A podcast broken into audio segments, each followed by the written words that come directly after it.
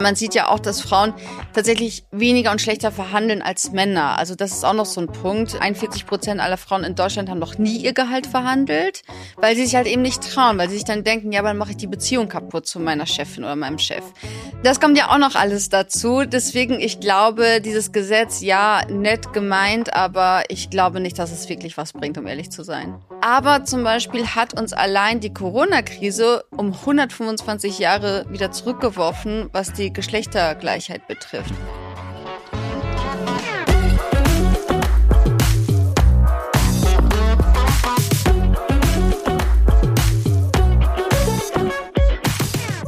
Gender Pay Gap. Warum verdienen Frauen weniger als Männer? Die Frage wollen wir heute beantworten mit einer Expertin. Sie ist Finanzkolumnistin. Sie gründete die Plattform Fortuna Lista 2017, wenn ich das richtig im Kopf habe, die dabei hilft, Frauen mit ihren finanziellen Zielen zu unterstützen. Und sie sagt, Frauen machen Unternehmen profitabler. Zeit, dass sie auch dafür bezahlt werden. Herzlich willkommen, Margarete Honisch. Hallo, danke für die Einladung. Schön, dass du da bist. Wir haben gerade schon gequatscht. Du kommst frisch aus München hier nach Köln. Wir sitzen hier nicht weit vom Rhein entfernt und starten jetzt diese Folge. Ich freue mich sehr, dass du da bist. Wir starten jede Folge mit einem Spiel, das heißt stimmt oder stimmt nicht. Mhm. Und ich werde dir Fragen oder Statements vorlesen, die hier und da vielleicht ein bisschen frech sind oder provokativ. Und du musst es aushalten, einfach nur Ja oder Nein zu sagen. Okay, lass Kein, uns starten. Keine Sorge, du äh, kannst im Laufe der Folge dann natürlich noch erklären, warum du Ja oder Nein gesagt hast. Okay. Wir starten ganz entspannt.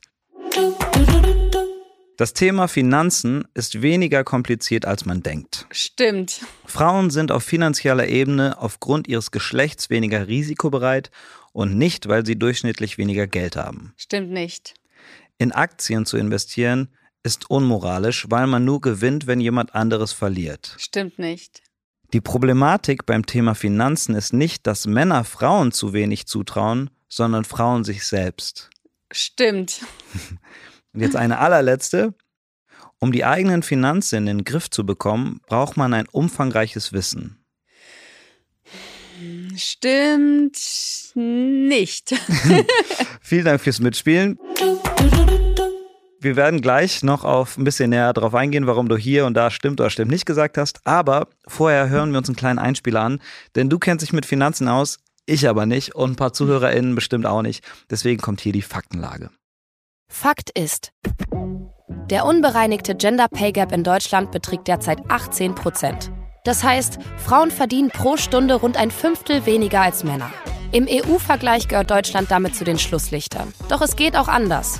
In Luxemburg verdienten Frauen und Männer 2021 erstmals gleich viel. Die Ursachen für geschlechtsspezifische Lohnunterschiede sind unterschiedlich. Frauen arbeiten zum einen in schlechter bezahlten Berufen oder erreichen zum anderen seltener Führungspositionen als Männer. Gerade in der Kulturbranche ist die Kluft enorm. Hier liegt die Differenz der Gehälter sogar bei 20 bis 30 Prozent. Doch es gibt auch Ansätze, um der Lohnlücke entgegenzuwirken. Das Entgelttransparenzgesetz beispielsweise soll, wie der Name schon sagt, für mehr Transparenz sorgen. Gleiche Arbeit, gleicher Lohn. Ist das der Schlüssel zu mehr Lohngerechtigkeit und am Ende zu mehr Fairness? Oder ist das nur eine Teillösung? Denn Fakt ist auch, Neben dem Gender Pay Gap haben wir auch noch den Gender Care Gap zu lösen.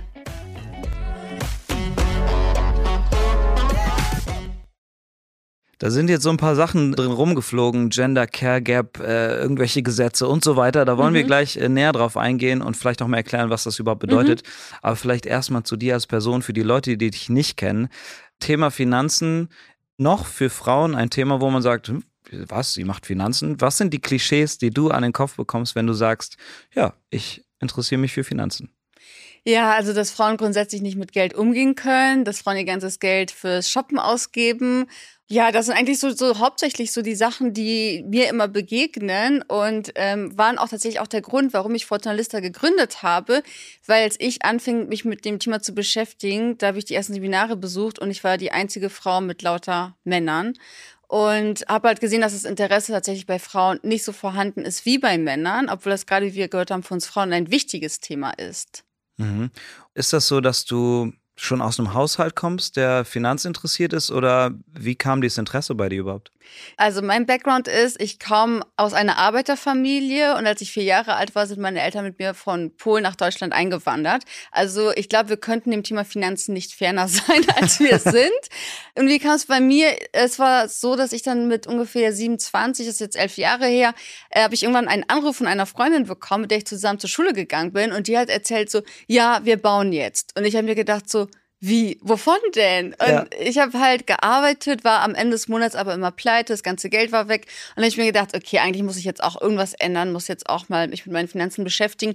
Und dann bin ich da so langsam eingestiegen, habe dann was vom Investieren gelesen, von ETFs, von Aktien. Und dann habe ich mir gedacht, jetzt probiere ich das mal. Habe dann, wie gesagt, auch so Seminare und Kurse besucht und habe es einfach ausprobiert. Und dann ist echt so eine Leidenschaft in mir entfacht, hätte ich vorher nicht gedacht. Und seitdem ist es einfach mein ja, Lieblingsthema. Also ich finde, Finanzen schwingt immer schon so was Trockenes mit. Ne? Ja. Also das Wort selbst. Gibt es einen Moment, an den du dich erinnern kannst, wo du gemerkt hast, oh, das macht Spaß? Oh, da gibt's viele Momente. Also grundsätzlich natürlich ist es total interessant, auch mal, es gibt ja so viele junge, coole Unternehmen, die man ja auch mal so mitverfolgen kann, mit denen man sich dann auch wirklich mal beschäftigt. Zum Beispiel ist jetzt nicht mehr das coolste Unternehmen, aber Meta, halt der Konzern von Facebook.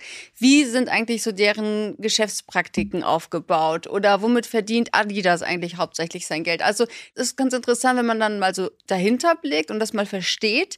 Aber auch, du verstehst auch so ein bisschen besser, wie die Welt funktioniert oder auch so wirtschaftliche Zusammenhänge. Und ich erlebe das immer wieder bei den Frauen, die wir auch sozusagen, ja, die bei uns in den Kursen sind, die sich da selbst weiterbilden wollen, dass die danach auch echt ein neues Hobby haben und danach auch sagen, ich hätte nicht gedacht, dass das Thema mir so viel Spaß macht. Ja, du hast gerade schon selbst gesagt, so wirtschaftliche Zusammenhänge verstehen wollen. Mhm. Vielleicht kannst du mir helfen, einen Zusammenhang zu verstehen. Deutschland gilt ja in der EU auf jeden Fall auch grundsätzlich als sehr fortschrittliches Land. Wie erklärst du dir, dass Deutschland, was den Gender Pay Gap mit, ich glaube, es waren 18 Prozent, irgendwie ja. so, in der Richtung wirklich ein Schlusslicht ist.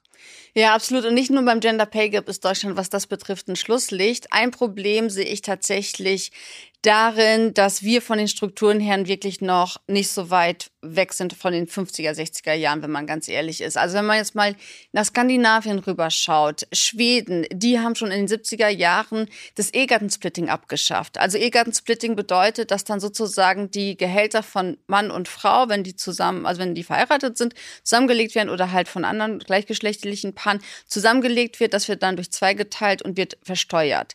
Führt dazu, dass es oft sinnvoll sinnvoller ist finanziell, dass die Person zu Hause bleibt, die weniger verdient und jetzt gar nicht arbeiten geht oder nur einen Minijob macht.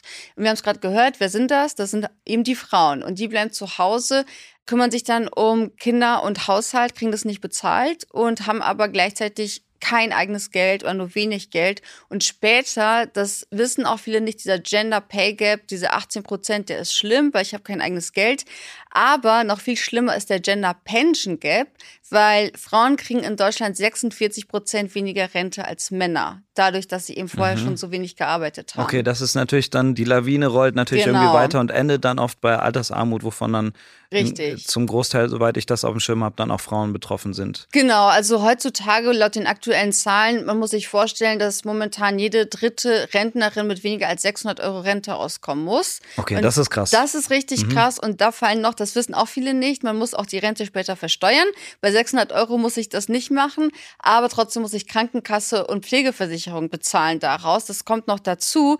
Der einzige Pluspunkt ist, ich muss halt keine Arbeitslosenversicherung mehr bezahlen, weil ich kann ja nicht mehr mhm. arbeitslos werden. Aber ansonsten gehen da auch noch Beiträge von ab. Ja, es gibt immer wieder Versuche, quasi auf diese Lücke zwischen Mann und Frau auf finanzieller Ebene hinzuweisen. 7. März war der Equal Pay Day, also ein Aktionstag, um darauf aufmerksam zu machen. Wie schätzt du die Chancen ein, dass so ein Tag wirklich was verändert oder bewirkt? Also ich finde, die mediale Aufmerksamkeit ist auf jeden Fall wichtig und man sieht auch, also dieser Equal Pay Day ist immer an dem Tag, an dem Frauen sozusagen das erste Mal Geld verdienen. Weil bis dahin haben Frauen, wenn man das aufs Jahr gerechnet sieht, kostenlos gearbeitet. Und wir können sehen, dass der jetzt schon in den letzten Jahren immer näher gerückt ist. Aber zum Beispiel hat uns allein die Corona-Krise um 125 Jahre wieder zurückgeworfen, was die Geschlechtergleichheit betrifft. Mhm. Von daher, ich glaube schon, dass es wichtig ist, darauf aufmerksam zu machen. Aber wie gesagt, Gender Pay Gap ist nicht das einzige Problem, sondern wir haben es auch schon im Einspieler gehört, Gender Care Gap zum Beispiel. Also da ist an so vielen Stellen muss was getan werden, sowohl individuell als aber auch gesamtgesellschaftlich. Mhm. Äh, Gender Care Gap, einmal ganz kurz für die Leute, die das vielleicht nicht so auf dem Schirm haben. Wenn du kannst mich gern korrigieren, wenn ich das jetzt falsch erklären sollte. Äh, da geht es doch um die Zeit, die man in unbezahlte Arbeit investiert, also äh, sei es sich um Kinder kümmern, Haushalt etc., was meistens da kommen wir gleich zu Rollenbildern, dann doch auch in Deutschland bei der Frau liegt. Ja, absolut. Genau, also Frauen, die machen weitaus mehr Arbeit und das sieht man zum Beispiel auch, da gab es eine Studie von der Uni Mannheim, da konnte man sehen, bis zum Alter von ungefähr 35 Jahren bauen Frauen und Männer etwa gleich viele Rentenpunkte auf. Das heißt, dass sie bis dann sogar ähnlich mhm. verdienen, mhm. ähnlich gut verdienen. Und ab da gibt es dann so eine große Schere, weil das ist der Zeitpunkt, so mit Mitte 30, wo Frauen anfangen, Kinder zu kriegen, zu Hause zu bleiben und Männer starten erst richtig mit ihrer Karriere durch. Was wir auch oft sehen bei uns in der Arbeit, ist das eine eben so mit Mitte 30, die Kinder sind da, man ist zu Hause, kümmert sich darum. Dann sind die Kinder aus dem Haus und dann kommt aber die nächste Kehrstelle und zwar die Angehörigen, die Eltern, die gepflegt werden müssen, weil auch das machen ja in Deutschland Frauen und stützen ja eigentlich das ganze System. Ja. Auf diese Wechselwirkung, lass uns da gleich nochmal genau drauf eingehen. Das letzte Mal in der Öffentlichkeit stand die Debatte zum Gap ja eigentlich bei der Frauennationalmannschaft. Da kann man auch gerne nochmal reinhören. Da war die Frau Almut Schuld bei uns in dieser Staffel zu Gast. Und jetzt haben wir aber einen Einspieler von der Frau Annalena Baerbock. Und was die dazu zu sagen hat, bin ich gespannt, was du denkst. Das Thema Equal Pay im deutschen äh, Frauenfußball ist ja nicht erst seit dieser EM ein Thema, sondern es gibt zahlreiche Akteurinnen vor allen Dingen, die sich in den letzten Jahren dafür intensiv eingesetzt äh, haben. Und äh, dazu zählt unter anderem, dass wir mit Blick äh, auf den Profifußball nicht zwischen Männern und Frauen unterscheiden können und dann einfach sagen, das ist einfach nur Privatangelegenheit. Spanien und äh, auch Großbritannien sind den Weg gegangen, dass sie in der Profi League ähm, feste Gehälter zahlen, damit man eben als Profifußballerin nicht nebenbei ähm, noch seinen Lebensunterhalt verdienen muss. Dann kann man nämlich nicht rund um die Uhr äh, trainieren. Inwiefern glaubst du, dass so Diskussionen, ich meine, da ging es jetzt um Fußball, aber inwiefern lässt sich das übertragen auf den strukturellen Arbeitsmarkt? Hat das einen Impact? Ja, ich meine, was die Sache mit dem Fußball betrifft, wenn man sich mal anschaut, wie die Stadien gefüllt sind bei Männer- und Frauenfußball, da sieht man auch, okay, wenn wir da eine Veränderung wollen, da ist auch jede einzelne Person gefragt, dann muss ich mir halt die Spiele auch angucken. Sonst ja, funktioniert das Ganze nicht. Grundsätzlich für Unternehmen, glaube ich, ist es schon wichtig, sich vielleicht auch mal so Studien anzugucken, weil man sieht, dass diverse Teams viel, viel erfolgreicher sind als nur reine Männer- oder reine Frauenteams. Und dann geht es natürlich auch darum, Talente zu fördern. Also wenn ich da auch keine Frau habe an die Schlüsselposition, dann wird, und das sieht man auch immer, wird der Thomas den Thomas befördern und der Michael den Michael und so weiter. Deswegen glaube ich, ist es da ganz wichtig, auch wirklich divers sich aufzustellen als Unternehmen. Und man sieht da auch schon einen Wandel will aber mhm. der passiert vielleicht bei den großen Konzernen, die unter großer öffentlicher Beobachtung stehen. Aber bei den kleineren Unternehmen ist es noch schwieriger. Und wir hatten ja vorhin auch das Entgelttransparenzgesetz gehört. Das funktioniert auch erst ab einer bestimmten Betriebsgröße. Ja, ab 200, wenn ich das richtig im Kopf habe. Genau, ich glaube 200 ne? Mitarbeitende. Und da muss es noch eine bestimmte Anzahl an Personen geben, die in der gleichen oder in der ähnlichen Position sind wie ich. Und am Ende des Tages kann man das trotzdem dann als Unternehmen verargumentieren und sagen, ja gut, aber die Person hat vielleicht doch mehr Erfahrung oder so. Da sind wir schon relativ tief im Thema. Wir fangen mal bei den Basics, glaube ich, an. Mhm. Denn das waren Sachen, die waren mir auch nicht klar. Es gibt einen bereinigten Gender Gap und es gibt einen unbereinigten Pay genau. Gap.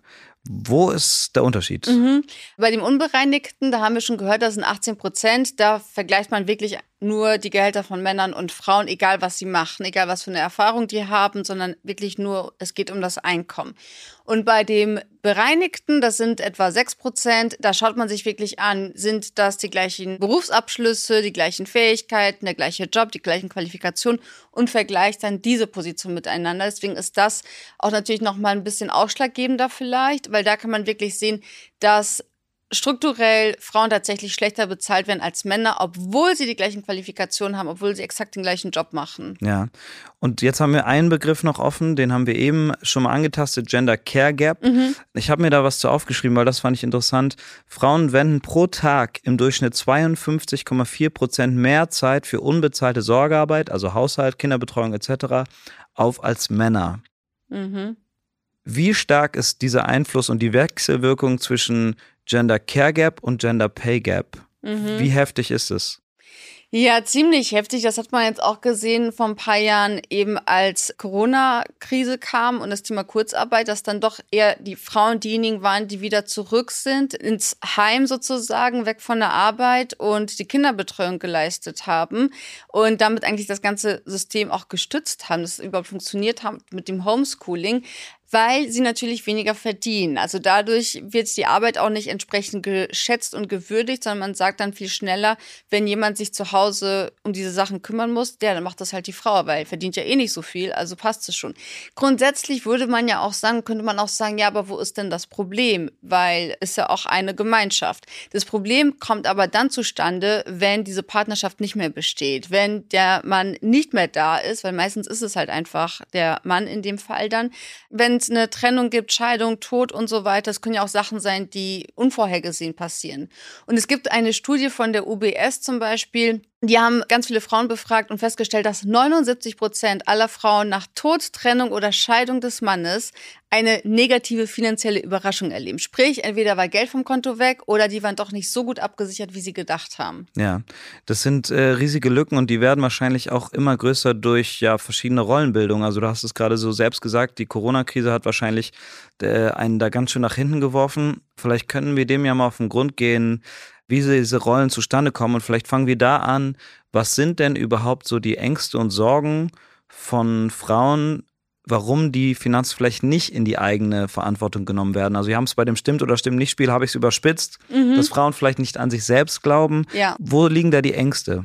Das ist tatsächlich nicht mal überspitzt, das ist exakt richtig, muss oh. man leider sagen. ja, das sieht man schon. Also es fängt damit an, dass Mädchen oft hören so, ja, Mathe ist nichts für Mädchen und so weiter und das kannst du nicht. Und man sieht zum Beispiel, Jungs kriegen mehr Taschengeld als Mädchen. Oder auch, dass die Eltern mit Jungs anders über Geld sprechen als mit Mädchen. Bei Jungs spricht man wirklich auch manchmal über Aktien, bei Mädchen eher so ums Budgetieren und Sparen und so weiter. Und da sieht man schon die Unterschiede so im Kindes- und Jugendalter. Und dann ist es tatsächlich so, dass Frauen sich das Thema einfach nicht zutrauen, weil sie denken, das kann ich nicht und das ist so kompliziert und so weiter. Und ich kann es voll nachvollziehen, weil ich habe genau das Gleiche gedacht. Und dann natürlich auch so, so eine Sache der Vorbilder. Also wenn wir jetzt mal an Filme denken, wo man einen Banker sieht oder eine, Bankangestellte oder so, das sind meistens die Bankangestellten, sind die Frauen, die am Schalter stehen und so die Kundenjobs mhm. machen, die Betreuung. Und die, die wirklich das Geld machen, auch in den Medien, sind meistens die Männer. Es gibt zum Beispiel auch so einen Test, den Bechtel-Test. Da werden Filme und Serien bewertet je nachdem, ob da jetzt zwei Frauen, zwei Protagonistinnen sich einmal über ein anderes Thema als Männer unterhalten, dann hat eine Serie oder ein Film diesen Bechteltest bestanden. Also wenn Frauen über was anderes in Medien sprechen als über Männer. Und da sieht man halt schon diese ganzen Vorurteile und diese ganzen Stereotype, die da aufgebaut werden. Also ein super komplexes Thema, aber das alles führt dann am Ende dazu, dass Frauen verunsichert sind und sich denken, naja, mein Mann, der macht das schon, der kann das besser, aus welchen Gründen auch immer wenn man das probiert jetzt mal einzusortieren, so in die Historie. Also ich habe, kann man ja ruhig sagen, ich habe auch so eine Serie geguckt. Da wird das aber extra so beleuchtet, dass eben in den, ich glaube, 30er, 40er Jahren war der Mann der Mann und die ja. Frau hat so ein bisschen Taschengeld bekommen und sollte dann halt shoppen gehen davon. Das war toll, dass die das durfte. Jetzt sind wir zum Glück an einem anderen Punkt. Aber wo in diesem Prozess sind wir und wo glaubst du geht's hin? Wir sind tatsächlich, man muss sich mal überlegen, ich weiß nicht die konkreten Zahlen, aber es war man die 70er Jahre, wo eine Frau ein Bankkonto ganz alleine eröffnen durfte. Auch ungefähr in dem Zeitraum durfte ein Mann den Job seiner Frau kündigen, wenn er das Gefühl hatte, dass sie ihren familiären und ehelichen Pflichten nicht nachkommt, wenn sie arbeiten geht. Ja, oder der Mann einfach sauer ist. Ja, genau, genau. also das ist ja noch nicht so lange her. Das ist ja eigentlich so die Zeit, die dann unsere Mütter, Großmütter erlebt haben. Das ist noch nicht so lange her.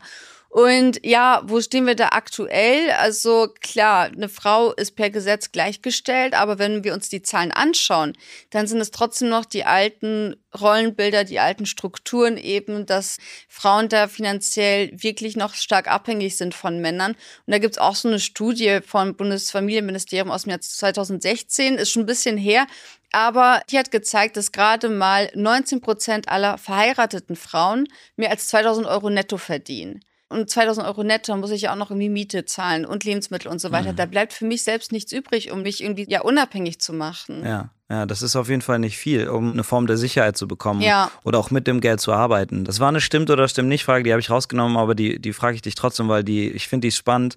Jetzt ganz plump, wie reich muss ich denn sein, um Geld anzulegen? Ja, das ist etwas und ich wünschte, das hätte ich früher gewusst, weil ich habe gedacht, ich brauchte erstmal irgendwie so 10.000 Euro Minimum, um überhaupt was zu machen. Und dann musste ich mir wie, auch wie so in den Film aus den 90er Jahren so einen schneidigen Broker suchen und den am Telefon anschreien, so jetzt alles kaufen, so wie man das so früher aus den Filmen kennt. Das Ganze ist viel langweiliger, um ehrlich zu sein. Ich kann mittlerweile in Deutschland schon ab einem Euro im Monat investieren. Also deswegen mhm. dieses, ja, ich habe nicht genug Geld, das gibt's nicht mehr. Das zählt ja. nicht, weil ich kann wirklich ab einem Euro starten. Und ja, ist es sinnvoll oder nicht mit einem Euro zu starten? Ich denke tatsächlich schon, weil ich kann mich schon mal dran gewöhnen, ohne so ein hohes Risiko einzugehen. Wichtig ist aber trotzdem, sich Wissen aufzubauen. Deswegen das war ja auch eine deiner Fragen, brauche ich Wissen? Es ist einfach so, ja, natürlich muss ich schon wissen, was ich da tue, aber es ist nicht so hochkomplex, das Thema. Aber ich muss so früh wie möglich anfangen, weil dann, da gibt es den schönen Zinseszinseffekt, dann kann das Geld für mich wirklich arbeiten und sich entwickeln. Mhm. Da können wir direkt nochmal dran packen. Und zwar, ich habe dir die Frage gestellt, sind Aktien moralisch oder unmoralisch? Du hast gesagt, es ist nicht unmoralisch zu investieren. Inwiefern trägt man aber die Verantwortung, wenn ich jetzt in ein Unternehmen investiere, also Aktien, mein Geld dafür ausgebe, trage ich Verantwortung für die Handlung der Firma, wenn die beispielsweise fossile Energien äh, mhm. verbrauchen wie sonst was?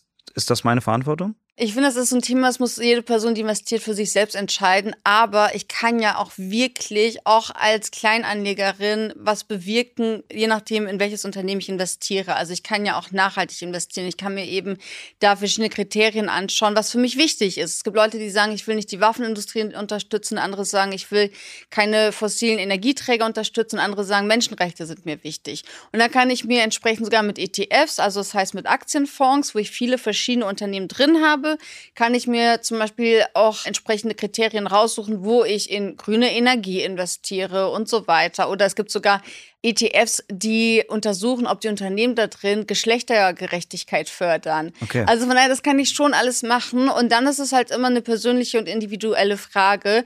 Tatsächlich habe ich beispielsweise meine Tesla-Aktien verkauft, als Elon Musk aufgerufen hat, die AfD zu wählen. Weil das ist ja auch sowas. Dann kann man auch sagen, okay, natürlich interessiert ihn das nicht, ob ich meine paar Tesla-Aktien verkaufe oder halte. Aber mit sowas, wenn es viele Leute machen, dann ist es auch eine Wirkung, das ist auch ein Statement. Das heißt, man kann investieren, auch wenn man nicht jetzt die superreichste Person ist. Das, das ist ja schon mal wichtig irgendwie, weil ich glaube, da haben auch viele Leute Angst, die sagen, ja, ich verdiene ja gar nicht so viel. Wie soll ich denn überhaupt investieren? Und ähm, um Geld zu verdienen, braucht man einen Job. Man muss in einer bestimmten Position sein, wo viele Frauen vielleicht schon einfach dann aus strukturellen Gründen nicht sind oder ja. sich fühlen, dass sie da nicht sind. Und da möchte ich auch nochmal einen Einspieler benutzen, und zwar von Anke van Beekuis, die Sachbuchautorin. Und wir hören mal, was die zu sagen hat. Ja, von mir erwartet man jetzt ein Ja, ja, mehr Frauen in Top-Konzerne, in Machtpositionen. Leider ist das aber nicht so einfach zu sagen. Frauen agieren anders als Männer, aber nur wenn sie nicht in einer Männerwelt sozialisiert worden sind. Frauen schauen gerne über den Tellerrand und beziehen in ihren Überlegungen mehrere Faktoren mit ein. Ihnen fehlt aber teilweise auch der Mut und die Risikobereitschaft, das beobachte ich, auf neue Wege zu gehen. Da ist der Mann wieder wichtig, weil es dem leichter fällt, Risiko einzugehen. Es geht daher nie bei all den Themen zur Quote oder Frauenförderung um die weibliche Weltherrschaft, sondern es geht darum, in Führungspositionen und in der Politik realitätsnahen Geschlechteranteil zu haben, der auch die Bevölkerung widerspiegelt. Ich habe dir gerade zugeguckt, du hast relativ viel genickt. Was denkst du? Also, das muss ich sagen, das Thema Risikobereitschaft ist eins meiner Lieblingsthemen. Ja, also da ist mich ja auch gefragt, ob äh, Frauen ob das geschlechtliche Gründe hat, dass Frauen weniger Risiko eingehen. Das fand ich jetzt ganz spannend, auch die Aussage. Tatsächlich ist es so, es gibt unterm Strich keine Studien, die zeigen, es liegt am Geschlecht. Aber die Rahmenbedingungen sind da halt wieder ein Thema. Eben wenn ich weniger Geld habe, dann kann ich nicht so viel Risiko eingehen. Wenn ich jetzt wirklich weniger verdiene, dann kann ich nicht sagen, jetzt kaufe ich mir mal ein paar Aktien und schaue, was passiert, sondern ich muss ein niedrigeres Risiko eingehen. Und das machen Frauen zum Glück auch. Deswegen haben Frauen sogar die besseren Renditen als Männer. Das gibt es auch viele Studien, dass Frauen wirklich besser investieren als Männer, weil sie aber eben nicht versuchen, die nächste Google-Aktie, das nächste Tesla, das nächste Apple-Unternehmen zu finden, sondern eher wirklich so breit streuen. Ja, aber es ist ein spannendes und wirklich sehr facettenreiches Thema. Ja, und ähm, bei Fortuna Lista, bei der Plattform, was sind da so für Frauen? Also was machen die beruflich und vielleicht auch in welcher Position sind mhm. die in mhm. ihrem Beruf? Wir haben wirklich schon alles gehabt. Also ich bin jedes Mal erstaunt. Die jüngste Teilnehmerin war 18, da haben ihr das die Eltern geschenkt. Das oh, fand wow. ich mega. Das ist cool eigentlich, ne? Total, richtig cool. Und die älteste war 64. Und mit ihr habe ich dann aber auch direkt persönlich gesprochen, weil ich mir gedacht habe, so okay, wenn sie jetzt für die Rente investieren will, Ah, das, das ist schon echt schwierig. Je älter man wird, desto schwieriger ist es und desto mehr muss man eben aufpassen. Ja, auf jeden Fall saßen wir dann zusammen und habe ich gesagt, so, ja, ich bin mir nicht sicher, ob das jetzt, das jetzt hier das Richtige für dich ist. Ähm, und dann hat sie gesagt, ja, das passt, die Rente, die ist safe, sie will jetzt noch ein bisschen zocken. also das bringen wir natürlich den Frauen nicht bei, wie sie zocken sollen. Aber ich habe mir gedacht, so, okay, gut, dann kann Das ist aber auch ein Ansatz. Also eigentlich auch ein ganz geiler Ansatz, wenn du dir so sicher bist, also anscheinend dein Leben so gut strukturiert hast, Richtig. dass du mit 64 auch sagen kannst, okay, ich teste mich jetzt in einem Bereich aus, wovon ich erstmal keinen Plan habe und das Risiko reingehe da. Und die war super fit, also wirklich alles, was die Technik betrifft und so alles super gut verstanden und umgesetzt. Aber ansonsten muss man sagen, die meisten Frauen, was wir sehen, sind tatsächlich so Mitte 30, mhm. wenn eben wirklich Familienplanung ansteht. Und dann kommen die meisten und sagen, ich will für meine Kinder vorsorgen, aber haben für sich selbst noch nicht vorgesorgt. Und das ist eigentlich genau das gleiche Prinzip wie mit der Sauerstoffmaske im Flugzeug.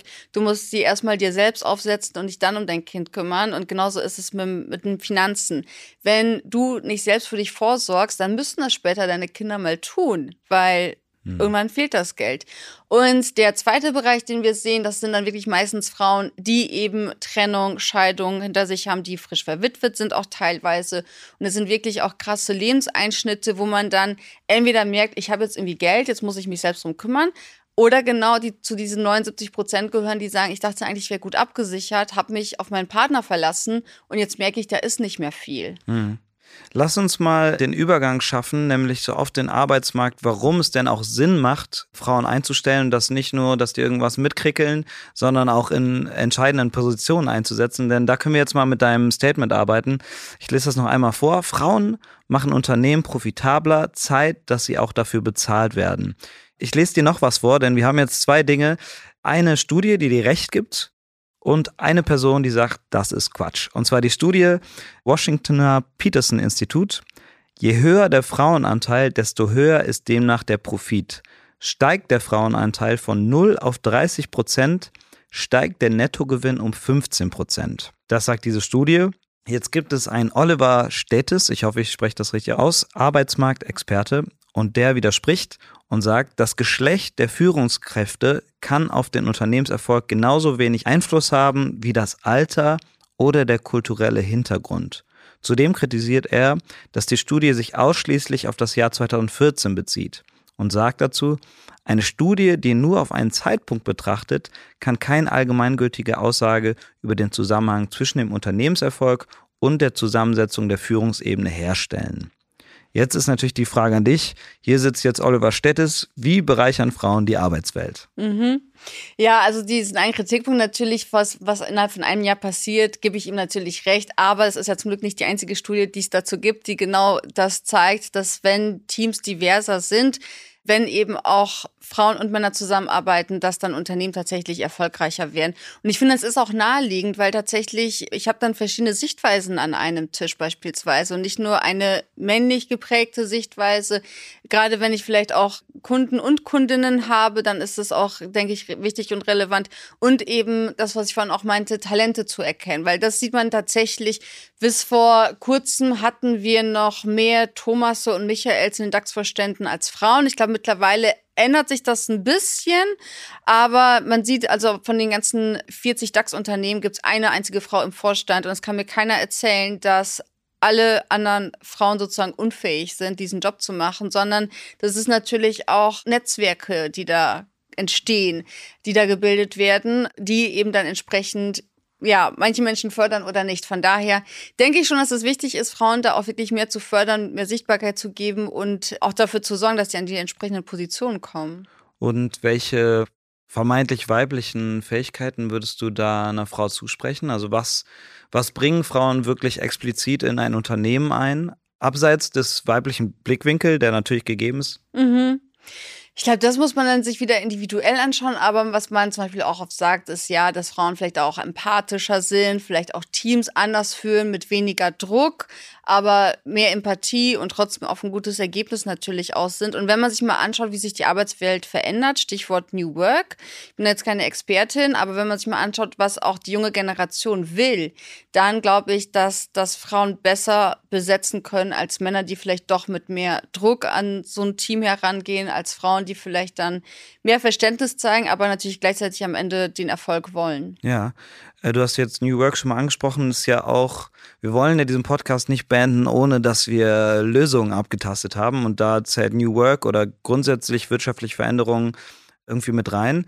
Und lass uns da mal anpacken. Wir probieren mal drei Elemente mitzunehmen. Das ist die Politik, mhm. die Wirtschaft und die Gesellschaft. Mhm. Und gucken mal, wo finden wir welche Lösungswege, um Gender Pay Gap ja im besten Fall auf Null zu kriegen. Mhm. Und zwar, der Gender Pay Gap ist seit Jahren nahezu konstant in Deutschland. Und die Bundesregierung hat sich das Ziel gesetzt, den Gender Pay Gap bis zum Jahr 2030 von 18 auf 10 Prozent zu senken.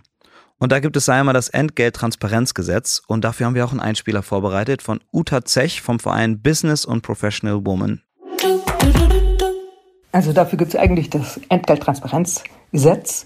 Damit kann zumindest bei gleicher Arbeit der gleiche Lohn eingefordert werden, also theoretisch. Ähm, praktisch umgesetzt hat sich herausgestellt, dass das sehr kompliziert ist, weil eben viele Auskünfte, die ich brauche, um tatsächlich zu beweisen, dass meine, mein geringerer Lohn auf Diskriminierungs äh, Ursachen basiert, ähm, im Entgelttransparenzgesetz nicht gegeben werden. Und solange einzelne Frauen klagen müssen und das zum Beispiel nicht über ein Verbandsklagerecht möglich ist, wird das Entgelttransparenz uns nicht so viel weiterbringen. Ich schraube das jetzt mal runter. Es soll ein Gesetz geben, was es ermöglicht, dass man Einblick erhält, dass für den gleichen Job Mann und Frau das gleiche bekommen. Ist das richtig? Genau, genau, das gibt's auch. Oder ja, das genau, gibt es, das genau. Gibt's, ja. Und ähm, das funktioniert aber anscheinend nicht. Richtig. Was müsste man tun, damit es funktioniert?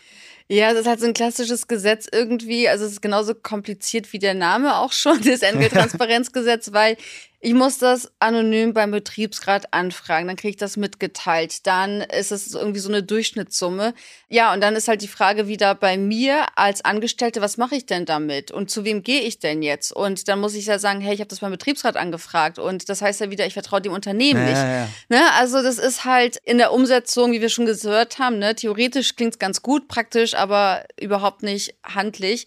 Und ich glaube, da müsste man eher so an die Sache rangehen, beispielsweise, dass Unternehmen sich Strukturen schaffen, wo sie sagen, okay, wenn eine Person das und das mitbringt, kriegt sie das Gehalt. Oder dass man wirklich eine Struktur hat und anonymisiert sozusagen Gehälter auch verteilt, dass ich am Ende vielleicht gar nicht weiß, ist es jetzt ein Mann oder eine Frau, sondern weiß, okay, was hat sie für Qualitäten, was hat sie an Erfahrung, wie setzt sie sich ein? Weil man sieht ja auch, dass Frauen tatsächlich weniger und schlechter verhandeln als Männer. Also das ist auch noch so ein Punkt. 41 Prozent aller Frauen in Deutschland haben noch nie ihr Gehalt verhandelt, weil sie sich halt eben nicht trauen, weil sie sich dann denken, ja, aber dann mache ich die Beziehung kaputt zu meiner Chefin oder meinem Chef. Das kommt ja auch noch alles dazu. Deswegen, ich glaube, dieses Gesetz, ja, nett gemeint, aber ich glaube nicht, dass es wirklich was bringt, um ehrlich zu sein. Okay, stell dir vor, du hast jetzt die Chance, so ein Gesetz zu entwerfen. Was für eins wäre das? Das wäre tatsächlich, ja, so anonymisiert Gehälter strukturieren, dass jedes Unternehmen so eine Struktur vorweisen muss. Und so wie das ja heutzutage auch oft gemacht wird, dass man beispielsweise kein Foto mehr mitschickt bei einer Bewerbung, dass es so ähnlich funktioniert, dass ich dann mit künstlicher Intelligenz ein System habe, wo ich halt vielleicht sehe, was ist das für ein Profil und dementsprechend wird ein Gehalt zugewiesen. Mhm. Haben wir das mitgeschrieben? Können wir das direkt, können wir direkt Haken anmachen?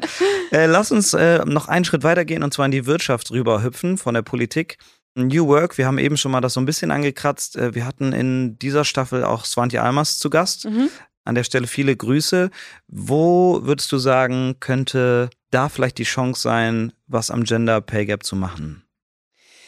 Ja, bei New Work, da denke ich vor allem an so ähm, Betreuungsplätze beispielsweise. Es gibt ja mittlerweile Unternehmen, die Betreuungsplätze auch anbieten, weil das ist ja wirklich noch so ein riesengroßes Thema. Wenn ich halt jetzt auch einen Betreuungsplatz habe, aber ich muss mein Kind um 13.30 Uhr abholen, kann ich halt auch nur halbtags arbeiten. Also ich glaube, das ist schon etwas, was Unternehmen vielleicht auch schaffen sollten und definitiv von der Politik unterstützt werden müssen, weil nicht jedes Unternehmen kann sich auch sowas leisten. Aber ich glaube, das ist auch so ein wichtiger Ansatz, eben zu schauen, dass die Kinderbetreuung auch wirklich vorhanden ist. Und ich weiß, bei mir, ich komme aus München, da freuen sich im Freundeskreis die, die Leute, die Kinder haben, eher über den Betreuungsplatz als über den positiven Schwangerschaftstest, weil sie dann wissen, okay, gut, die müssen jetzt irgendwie ihr Leben nicht so um 100 Prozent umkrempeln sondern haben da auch wirklich eine Betreuung fürs Kind gesichert. Also das sagt schon mal viel aus. Ja, das heißt, wirtschaftlich müssen Firmen eigentlich dafür sorgen, dass beispielsweise, wenn eine Frau sich entscheidet, schwanger zu werden, dass eigentlich keinen riesigen Einfluss auf die Karrierelaufbahn haben sollte, beziehungsweise die Frau das dann selbst entscheiden kann und das nicht entscheidet, weil sie eben sonst raus ist? Ja, genau. Und ich, das Gleiche sehen wir ja auch bei Väter, die ja Elternzeit nehmen, was ja eigentlich gesetzlich geregelt ist, dass das ja auch alles so funktioniert und so weiter. Aber dann hört man als Mann vielleicht doch so, ach was, willst du jetzt echt zu Hause bleiben? Willst du ein Babysitten in der Zeit und so weiter? Also ich glaube, da muss auch noch einiges getan werden. Und da hat es auch wiederum Schweden Vorreiter, wo sich die Männer auch Elternzeit nehmen müssen und wo Väter schief angeguckt werden, wenn die nach 18 Uhr noch am Schreibtisch sind und nicht ja. bei ihren Kindern. Eigentlich müsste dann der vermeintliche Vorwurf eher sein, warum arbeitest du noch? Richtig. So, du solltest dich doch eigentlich um dein Kind kümmern. Genau. Ja. Und hast du das Gefühl, hier ist es anders? Definitiv. Schon, ne? Also hier ja. ist es definitiv anders. Es ist, man sieht das ja auch immer noch so irgendwie, wenn, wenn Väter mit ihren Kindern auf dem Spielplatz sind und er so, ach guck mal, jetzt, jetzt babysittet der und jetzt unterstützt er seine Frau total nett, aber. Ja, wie toll der ist. So. ja, wow, vielleicht aber, geht er sogar noch einkaufen danach. Puh, das Gehirn explodiert. Total, aber ich meine, 50 Prozent davon war ja auch sein Beitrag. Ja. Und äh, ich glaube, da ist auch viel so gesellschaftlich, was so, ja, was, was immer noch vielleicht viele verwundert, wenn Väter dann wirklich auch die Vaterrolle übernehmen. Mhm. Da kommen wir zum letzten Drittel, das ist die Gesellschaft, also mhm. wo man da ansetzen kann. Wir haben jetzt gerade so ein bisschen schon über auch Rollenbildung Mann gesprochen. Und wie lernen wir denn untereinander besser über Finanzen zu sprechen? Es gibt so eine Songzeile, da sagt die, man redet darüber, mit wem man schläft, aber nicht, was man äh, verdient. Also in Deutschland ist es so ein absolutes No-Go zu sagen, ja, das und das ist, weil ich verdiene oder auch andersrum, ich wünsche mir, dass ich das und das verdiene. Wie lernen wir Deutschen das? Total, also ich kann das total nachvollziehen, um mal eine Anekdote zu erzählen. Das habe ich auch in meinem ersten Buch beschrieben. Ich hatte genau diese gleiche Situation. Also ich habe mich jahrelang mit Freundinnen immer am Mittwochabends getroffen, wirklich so engste Freundinnen, kennen uns seit ja zehn Jahren und dann haben wir immer abends über alles Mögliche gesprochen. Also wirklich Beziehungsprobleme, Single-Leben, alles, was so aktuell war. Und dann habe ich die irgendwann gefragt, so, was macht ihr eigentlich mit eurem Geld? Ja. Und es herrschte echt Stille am Tisch, ja. Und alle haben mich angeschaut, so wie, das kannst du doch jetzt nicht fragen. Und ich habe gedacht, warum nicht? Ich weiß alles von euch. Ja. Aber das weiß ich nicht. Mittlerweile hat sich das zum Glück geändert und wir reden sehr offen drüber. Aber ich kann das total nachvollziehen. Von daher, was müsste sich gesellschaftlich ändern? Ich glaube genau, dass eben das Geld auch noch so negativ betrachtet wird. Dass viele immer noch denken, ja, aber wenn ich investiere, was wir vorhin auch hatten, dann mache ich ja auch was Falsches, was Negatives und so weiter. Äh, Geld hat keinen Wert. Also es kommt immer darauf an, wer hat es in den Händen. Mache ich damit was Positives oder mache ich damit was Negatives? Von daher, ich glaube, das ist ganz wichtig. Und man sieht zum Beispiel auch, dass Frauen auch einen hohen Anteil von dem, was sie auch haben, spenden. Also deswegen Geld gehört meiner Meinung nach auch deswegen in Frauenhänden, weil Frauen auch oft was Gutes damit machen. Und man sieht das zum Beispiel an Mackenzie Scott, die Ex-Frau von Jeff Bezos, die halt echt einen großen Anteil von dem, was sie aus der Scheidung bekommen hat, auch gespendet hat. Also viel mehr als er zum Beispiel. Deswegen, ich glaube, wir müssen wirklich aufhören zu denken, Geld ist was Negatives. Und eine Sache, die man vielleicht auch mitnehmen sollte, ist sich auch davon loslösen, dass mein Gehalt und das Geld, was ich habe, was mit meinem persönlichen Wert zu tun hat. Weil das macht jetzt keinen Unterschied, ob ich jetzt viel oder wenig verdiene, was jetzt mein Wert als Menschen betrifft sozusagen. Und ich glaube, das ist etwas, was noch in uns allen steckt, dass wir uns denken, nur wenn ich gut verdiene, dann irgendwie, dann bin ich wer. Und das ist etwas, da kann sich auch, glaube ich, jede Person selbst dran arbeiten, sich davon zu lösen. Und welche Verantwortung tragen Männer beim Gender Pay Gap? Was können Männer tun, um den zu verringern? Ja, ihre Partnerin unterstützen, aber auch ihre Arbeitskolleginnen unterstützen, wenn sie merken, dass die Frauen vielleicht doch nicht so gesehen werden, beispielsweise. Da kann man schon, glaube ich, auch viel tun, im engsten Kreis auch wirklich schon ansetzen, um dazu zu supporten. Ihre Töchter, ihren Töchtern auch, ja, beibringen, wie sie mit Finanzen umgehen können, wie sie für sich selbst einstehen können auch mit Mädchen über Geld sprechen. Also ich glaube, da kann man an vielen Stellen ansetzen. Und wenn ich vielleicht auch als Mann zuhöre und ich habe vielleicht eine Partnerin zu Hause, die sich denkt, nee, ich habe mit dem Thema will ich nichts zu tun haben, sich einfach mal abends auch hinsetzen und über Geld offen sprechen, weil man muss auch dazu sagen, dass ich auch schon mal erlebt nach einem Event, dass auch mal ein Mann zu mir kam und gesagt hat, so hey, das lastet alles auf meinen Schultern, das ganze Finanzthema. Ich will auch, dass meine Frau sich damit beschäftigt, aber sie hat überhaupt keinen Bock drauf. Was kann ich ja, denn tun? Klar. Also muss man ja auch sagen, sind nicht immer die bösen Männer, die dann die Frauen in die Pfanne hauen und das Geld irgendwie verzocken, sondern manchmal wissen die es halt auch nicht besser. Und ich glaube, daran kann auch so eine Partnerschaft wachsen, wenn man sich abends hinsetzt und ganz offen über das Thema spricht. Ja. Alle Männer sitzen gerade für einen Notizblock vor okay. so viel muss ich jetzt tun, nee.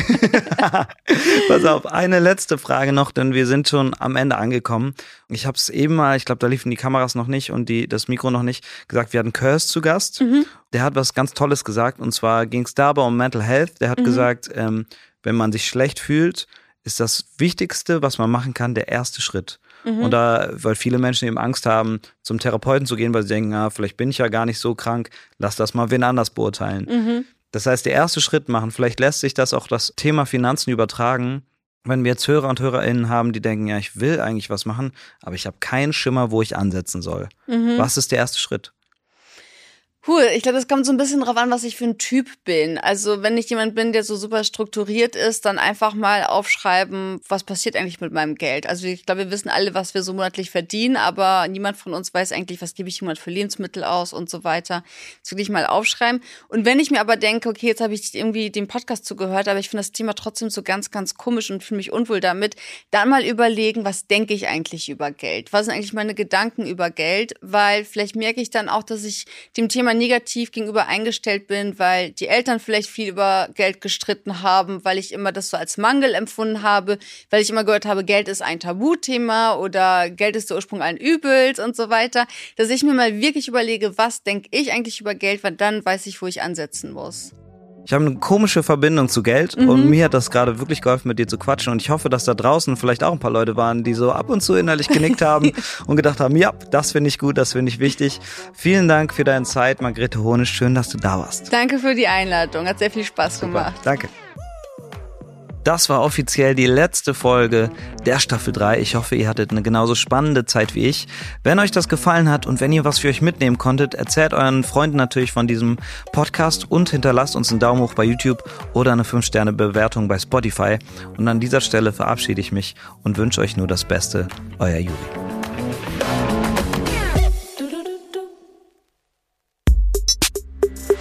Versprochen ist ein Kongster Podcast, produziert von Maniac Studios.